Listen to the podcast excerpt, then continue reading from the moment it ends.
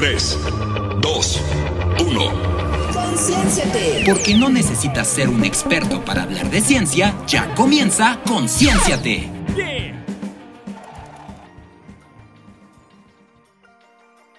Bienvenidos sean todos a las alturas de su programa favorito, Concienciate, donde no tienes que ser un experto para hablar de ciencia. Y yo aquí, parado entre las nubes, veo a la distancia a mi amigo Martín. ¿Cómo estás, Martín? Muy, muy bien. ¿Tú cómo estás, mi hermano? La verdad es que bastante, bastante feliz. Este, porque después de hace mucho que no habíamos hablado de una serie bastante padre, resulta una serie, bueno, ya estoy aquí, de una sección bastante padre, resulta que ya este, esta va a ser la segunda semana consecutiva que la tocamos, pero ¿podrías hablarnos un poquito de, de qué es lo que toca esta semana, mi hermano? Claro que sí, ahorita que estamos volando nosotros entre las nubes y entre el cielo, pues les digo a todos a ustedes en la audiencia que se mueren de curiosidad como siempre, que vamos a hablar de animales fantásticos y el día de hoy nos toca el buitre a ver, déjame ver si puedo decirlo. El buitre moteado. Siempre tantas vocales juntas se me, hace, se me hace raro. También conocido como el buitre de Rupel.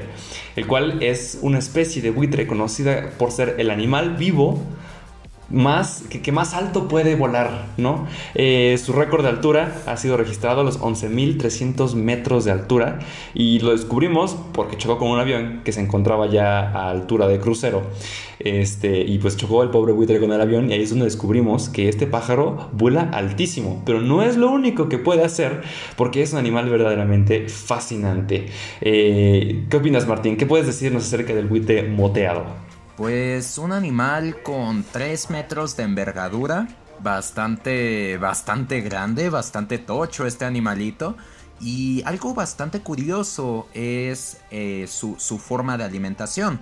Hay que recordar que ellos son animales carroñeros, entonces pues parte de sus, sus este, peculiaridades es justamente la acidez de su estómago. Esto porque lo hace, porque pues básicamente al comer carroña debe de saber su organismo deshacer todo este alimento lo más rápido posible para evitar algún tipo de daño al animal. Pero tú tienes un poco el dato con respecto de, de cuál es la acidez de su estómago.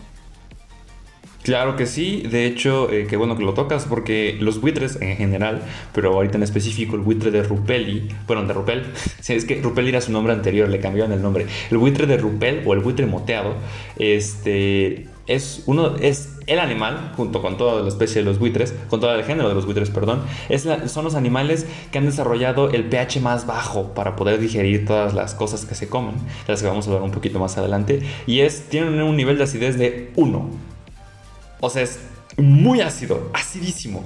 Tan ácido que incluso lo han desarrollado como una especie de defensa, no solo en contra de las enfermedades que puede haber entre los eh, cadáveres que tiende a consumir, sino también como defensa contra depredadores u enemigos que quieran robarles la, este, pues la carroña que anda por ahí, porque llegan a proyectar su ácido gástrico en forma de vómito, lo, lo vomitan, pero al ser tan ácido, pues los animales salen corriendo, ponen pies en polvorosa, porque de verdad es una cosa terriblemente ácida. Yo no quisiera tocar ni un eh, mililitro de esa cosa porque es tremendamente ácido, tremendamente peligroso. Y sin embargo, el buitre vive así y eh, lo utiliza a su favor, lo cual es aún más impresionante. En efecto, como tú mismo dijiste, un estómago de hierro. Este, pero la verdad es que a mí algo que me sorprendió muchísimo cuando estaba leyendo acerca de este animalito, eh, me recordó muchísimo algo que me dijo un maestro de química en la prepa. Y me dijo que realmente el ácido más fuerte en el mundo era el ácido fluorhídrico. Entonces, este... No lo sé, yo no sé cuál sea la composición de sus jugos gástricos, pero me recordó mucho a ese comentario cuando cuando lo estaba cuando lo estaba leyendo que por cierto es literalmente eh, un ácido fuertísimo fuertísimo fuertísimo fuertísimo.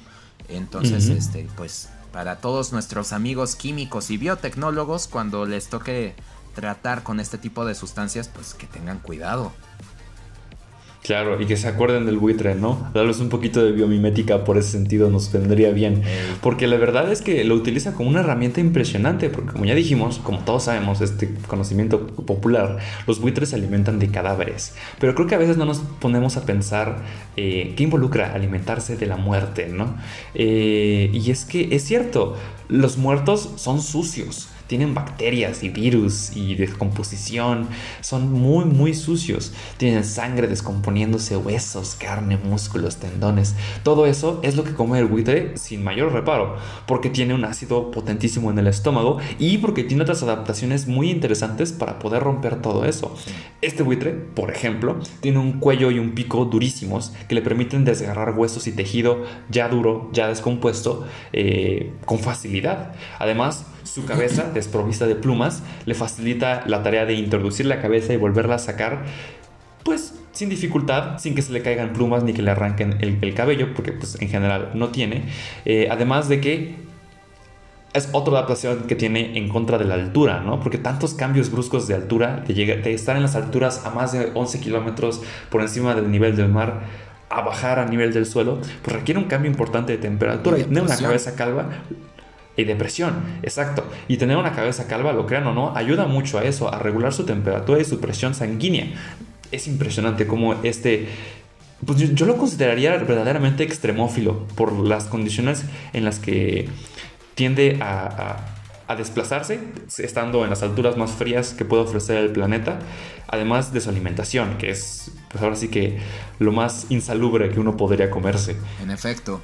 Eh, y la verdad es que este tipo de animales, si bien es conocido como carroñeros, también recordemos que les gusta ir a distintos nidos y cazar a, los próximos pajarillos.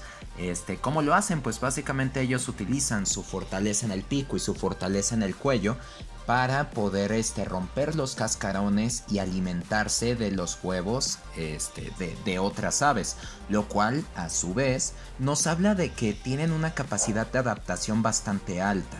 ¿Por qué? Porque en condiciones normales un animal como estos va a buscar siempre el tema de la depredación. Sin embargo, cuando no lo encuentre, es capaz incluso de poder recurrir a otras instancias de alimento, lo cual yo creo que lo hace convertirse en un animal fantástico, porque eh, la verdad es que tiene, tiene esta capacidad de adaptación que muchos animales no tenemos. ¿Y por qué digo tenemos? Recordemos que el ser humano pues pertenece al reino animalia. Sí, sí, sí, en efecto. Y bueno, dime tú si te puedes comer un cadáver, ¿no? Eh, o un huevo crudo. De por sí, ya empezamos con un huevo crudo, ¿no? Por, por ahí empecemos. Sí. Este, sí, eh, pero sí, tienes razón, es tremendamente versátil el buitre, en específico el buitre moteado. Y creo que le ayuda mucho eh, a la en la región en donde habita, ¿no? Porque tampoco es como que viva en, las regiones más eh, hospitalarias y este, agradables del planeta.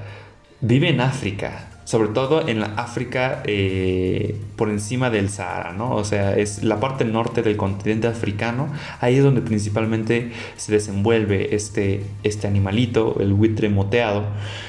Y pues vamos a decir que no es una región que que abrace a los débiles. Es bastante hostil, muy hostil. El calor, los depredadores, o sea, se codea con leones, con hienas, con guepardos, leopardos y con animales grandotes como lo es este pues, los rinocerontes, los elefantes, este, las jirafas, todos estos animales de, África.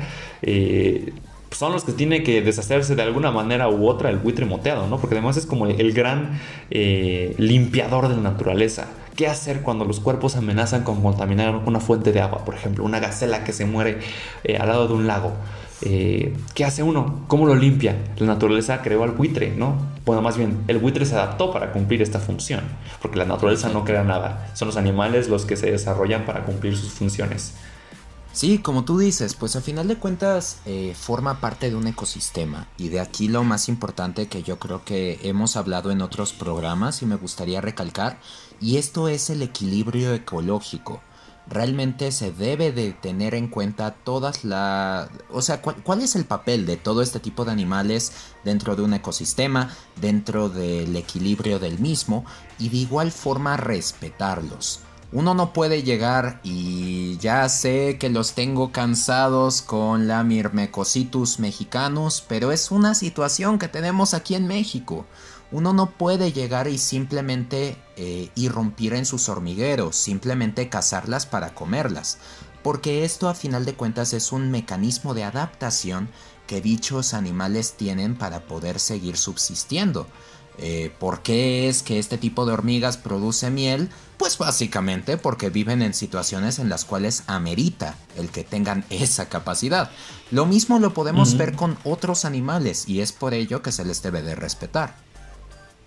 Sí, y esto aplica desafortunadamente también a este buitre, porque pues recordemos, eh, a la audiencia le digo, que el buitre moteado está amenazado, o sea, está en riesgo, en peligro crítico, eh, a punto de cruzar el, umbral para considerarse una especie altamente amenazada, eh, y no es tanto por la caza, sino por la relación que tiene con los cuerpos, ¿no? Los granjeros tienden a envenenar los cuerpos de su ganado pues más como para deshacerse de los depredadores más grandes, como los leones, como las hienas, como los, como los este, eh, leopardos. Pero pues son animales y son cadáveres a fin de cuentas, es, la comida del buitre y el buitre finalmente termina también envenenado, ¿no? Y siendo él el que se encarga de la salubridad de todo este ecosistema, pues su pérdida es importante y si perdemos a los buitres no estamos haciéndole ningún bien al ecosistema, al contrario.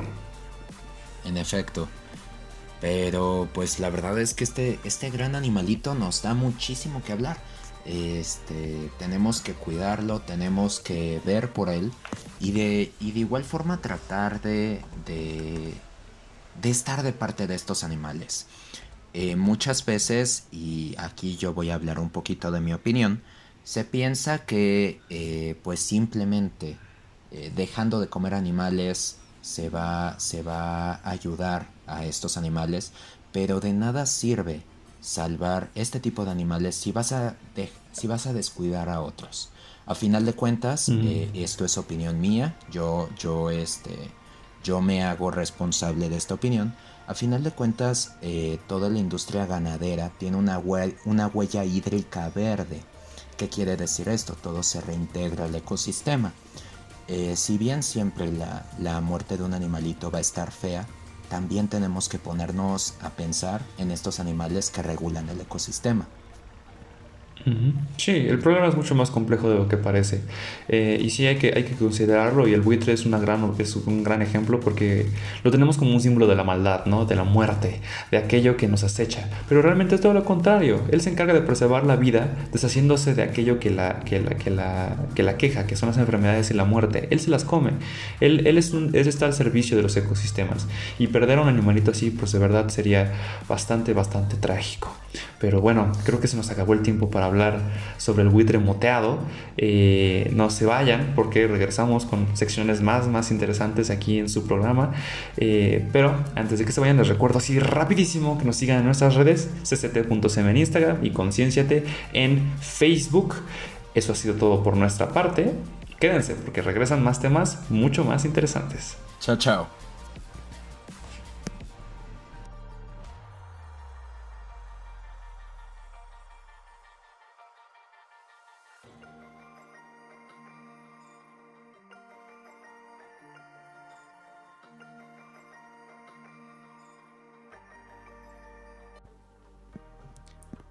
Tal? Y bienvenidos de regreso a este programa Concienciate. Uh, sé que los dejamos con suspenso la emisión pasada, y la verdad yo también. ya quería hablar un poquito de este tema y bueno, antes de continuar, pues me gustaría obviamente presentarles, o mejor dicho, uh, pues darle la bienvenida a mi queridísimo amigo Martín Nava. Que ahorita pues me va a acompañar obviamente a seguir hablando de este gran tema. Sí, este gran tema. Que pues lo prometido es deuda. La verdad es que se quedó se quedó como una propuesta para, para seguirlo tocando en, en, otro programa porque nos faltó el tiempo y la verdad es que me gustaría que iniciáramos con esa pequeña explicación que nos ibas a dar que justamente se quedó todo en incógnita y ahorita pues vamos a verla. Trataré de ser hiper breve, que créanme, de este tema me puede extender pf, 20 programas fácil. Pues voy a hablar simplemente del primer y de la última entrega, ¿no? Del Bioshock original y del Bioshock Infinite. Eh, la segunda entrega es, ah, vamos a decir que la oveja negra, ¿no? De esta gran saga. Pero bueno, la premisa del primero es... ah, básicamente, un hombre millonario está harto de todos los estándares conocidos y decide crear su propia ciudad, alejado de todo.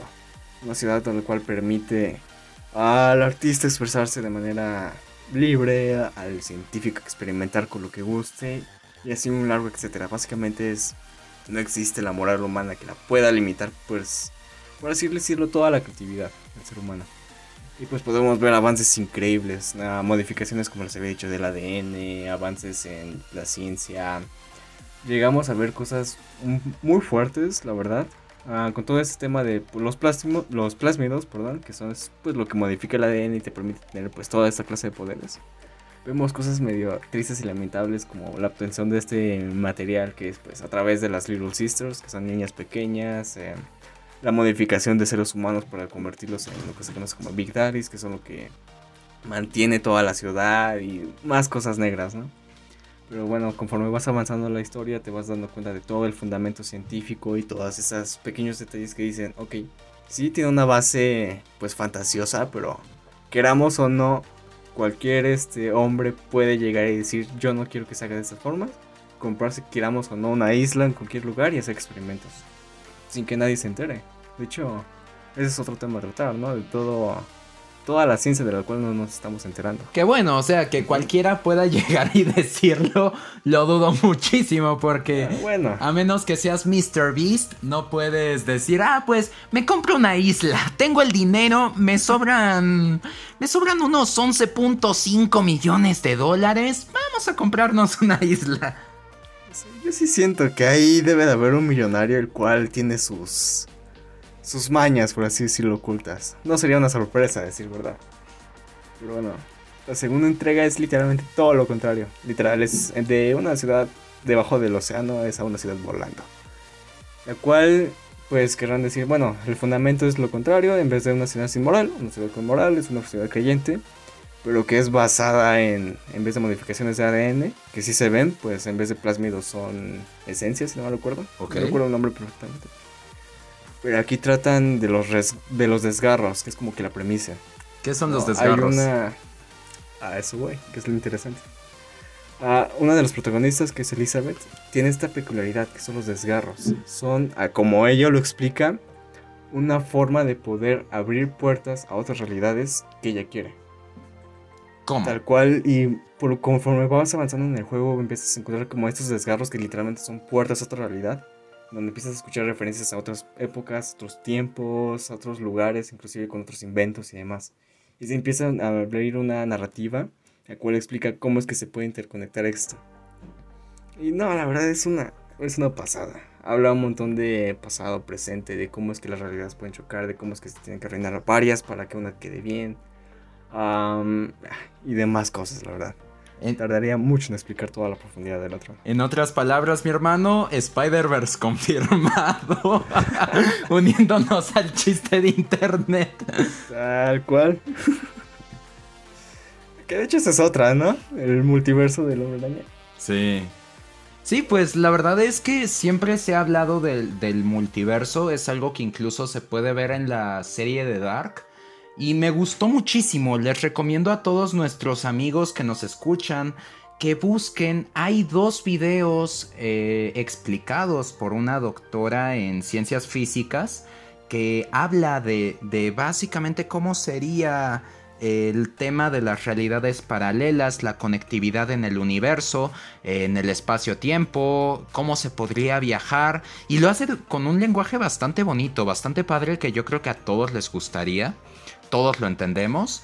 Y la verdad es que está, está muy, muy padre. Pero básicamente ella habla de todas, de todas estas vibraciones que se generaron al inicio en el Big Bang y, dice cómo, cómo todo, todo, el cómo se dio el, el universo podría generar este, posibles otros universos. La verdad es que es bastante interesante. Ahora que recuerdo es como dijo Tesla, ¿no? Si quieres entender el universo, empieza a ver como ondas y vibraciones. Sí. Básicamente. Sí, pues, pues la verdad es que incluso Dark, la, la teoría que toca, eh, a final de cuentas ni tan científica, a final de cuentas una teoría, pues ahorita estábamos hablando de Bioshock, pues otra, otra, otro, otra serie, otro proyecto que está desarrollado en el nihilismo. Al parecer les gusta mucho hacerse preguntas filosóficas, pero básicamente es la teoría del nihilismo, de la teoría del eterno retorno, o el uroboros, y cómo es que se puede conectar.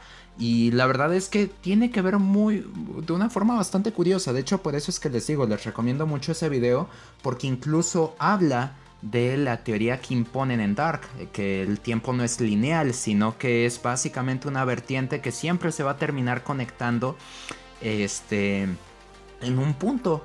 Y la verdad es que es, bastante curioso porque quiere decir que eh, si tú tuvieras la posibilidad de viajar al pasado, realmente el pasado va a ser tu, tu presente, tu el futuro va a ser tu pasado y tu futuro va a ser el presente. O sea, eh, temas, temas bastante, bastante curiosos y que me gustaría saber si en algún momento son ciertos, ¿no?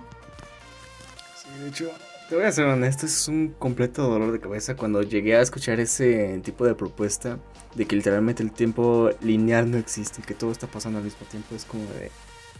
A ver, como, a ver, detente tantito, ¿no? Sí. Tal cual para el tiempo y explica a lo mejor, porque sí es medio complicado de entender. Pero bueno, ¿qué tal si retomamos un poquito el tema de ciencia ficción? Sí, que nos estamos yendo por las ramas. Sí, ya. Pero bueno, no sé. ¿Qué tal si hablamos de otra gran entrega? No sé si tengas una en mente. Pues la verdad es que sí, me gustaría tocar el tema de, de Life. Eh, siempre, se ha, siempre se ha hablado del tema de, la investigación para buscar vida inteligente en otros planetas. Y en el año 2018, me parece, si no mal recuerdo, Sony nos trae esta película, donde básicamente encuentran una célula que al, al, parecer de los que estaban investigando tiene la capacidad de hacer todas las funciones que necesitaría un, un organismo. Esta célula se empieza a desarrollar porque le dan ambiente propicio, sin embargo se termina convirtiendo en un peligro. Y ese es el miedo que siempre ha habido por parte del ser humano, el cómo podría impactar la vida inteligente de otros planetas en nuestra sociedad. ¿Tú qué opinas, mi hermano? Verdad sí es un tema bastante fuerte y de hecho me acordé de... Oh, hace tiempo, bueno, hace unos instantes mencionaste lo del Spider-Verse y todo eso. Recordé una nota de la NASA, no sé si la llegaste a ver, que decía que la Estación este, Internacional Espacial encontraron una especie de simbionte. No sé si lo llegaste a escuchar. No, no lo, no lo escuché. A ver, cuéntame un poco. Es tal cual una, una plasta que supuestamente está viva, no tienen ni idea de cómo llegó ahí y que han estado experimentando con ella. Y que yo lo veo es tal cual la descripción del simbionte de cómo llegó en los cómics. Digo, checa la nota, la verdad está bastante interesante. Ah, no me he adentrado muy a detalle por todos estos temas de la universidad y demás, pero te digo, o sea, la ciencia ficción, queramos o no, es. Sí, será muy nuestra versión de la, del futuro, de las cosas de una manera fantasiosa, pero hay veces en las que se acerca un montón a la realidad. Bueno, a menos que seas volver al futuro, que decían que en el año 2021 ya tendríamos autos vol No, 2015, ¿no? ¿2015 o 2017? No me acuerdo, no me acuerdo, pero un año que ya pasó, tendríamos autos voladores y, y tenis que... Ah, que esa es otra. No sé si lo sabías, pero los tenis autoajustables podrían ser una realidad. Y es que actualmente se están desarrollando, se tienen prototipos bastante funcionables de, este tipo de tenis. Pero hace cuenta que Nike, la empresa Nike, en su momento dijo, nosotros propusimos esto en Volver al Futuro y hay que hacerlo una realidad. Entonces, la verdad es que bastante interesante de hecho, las propias patinetas voladoras, ¿no? De hecho, me parece que ya hablamos de ellas en un episodio pasado. La suspensión electromagnética, pues realmente bastante difícil. Sin embargo, pues hay que recordar que actualmente el tren bala, pues su fundamento es la suspensión electromagnética. Pero el tema aquí es que se necesitan superconductores y para eso pues se tiene que llevar a temperaturas en verdad drásticas para poder tener a estos superconductores que es otro tema y son bastante bastante interesantes en el manejo y tecnología de materiales. De hecho, pero bueno, estoy viendo cronómetro, creo que ya otra vez se acabó el tiempo, desafortunadamente. En No sé si te efecto. gustaría añadir una cosita más antes de cerrar. Pues recuerden chicos y como decía mi gran amigo Carl Sagan, que nunca me conoció, solo somos polvo de estrellas. La verdad es que bastante, bastante divertido este tema, pero ¿tú qué opinas con respecto a ello? Antes de, antes de irnos, un- una última conclusión. Que la verdad sí. Les voy a decir algo, creo que en programación hay una frase que dice, hay un programa muy bueno, que la verdad ha sido mi referencia a muchas tareas, el cual dice, si lo puedes imaginar, lo puedes programar. Yo lo escalaría, si lo puedes imaginar, muy probablemente lo puedas crear. In Code We Digo, Trust. vivimos en un... Ujú. Vivimos en un universo infinito con posibilidades infinitas. Digo, solo dejar eso ahí por encimita. pues bueno, creo que llegó la hora de cerrar el programa, desafortunadamente. Por lo menos esta parte de este tema pendiente que traíamos. Espero que lo hayan disfrutado y pues por nuestra parte sería todo. Chao, chao.